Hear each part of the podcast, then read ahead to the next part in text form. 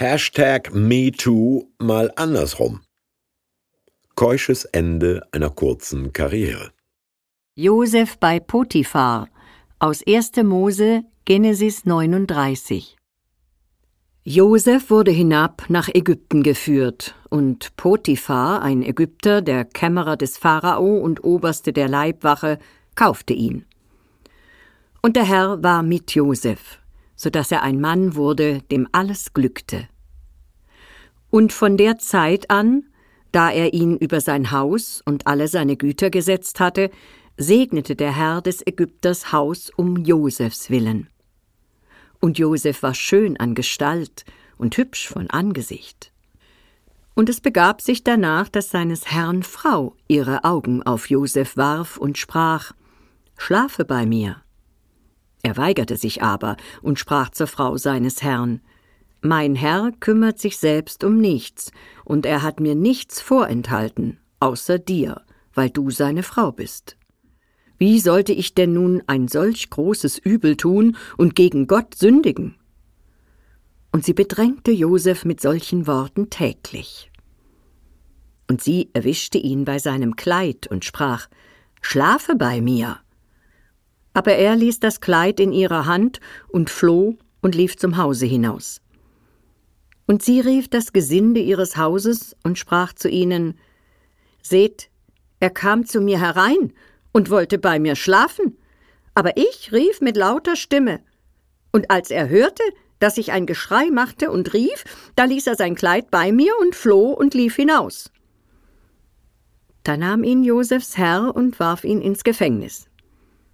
Aber der Herr war mit Josef und neigte ihm die Herzen zu und schenkte ihm die Gunst des Amtmanns über das Gefängnis, so dass der ihm alle Gefangenen im Gefängnis in seine Hand gab, und alles, was dort zu tun war, geschah durch ihn.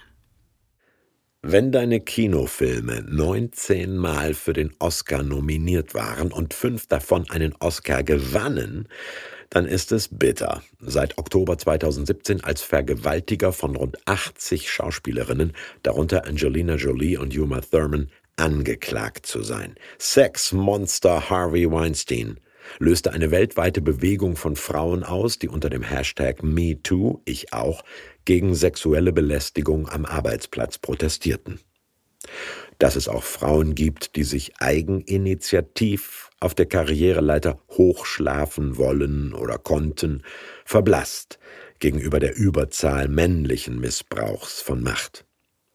Im doppelten Sinne umgekehrt läuft es für Josef.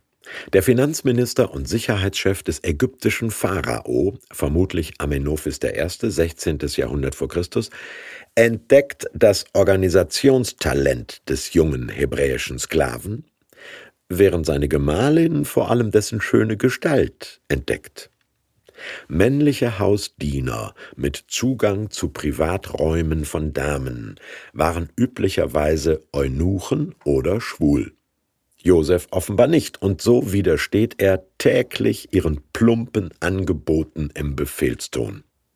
Aus Prüderie Nein, aus Vernunft und, bemerkenswert, aus Dankbarkeit und Ehrfurcht Gott gegenüber.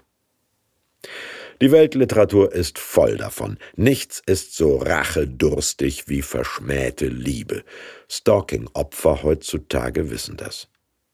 Die gekränkte Frau Potiphar reißt ihm das Hemd von den Schultern, schreit um Hilfe, bezichtigt ihn der versuchten Vergewaltigung und Josef kann von Glück sagen, dass er nur im Knast und nicht am Galgen endet.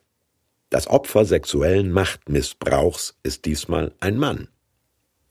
Josef bleibt, wie Josef ist. Seine Fähigkeit, Menschen für sich zu gewinnen, sein Talent und Geschick bringen ihn sogar als Gefangenen in exakt dieselbe Verantwortungsposition, die er bei Potiphar hatte.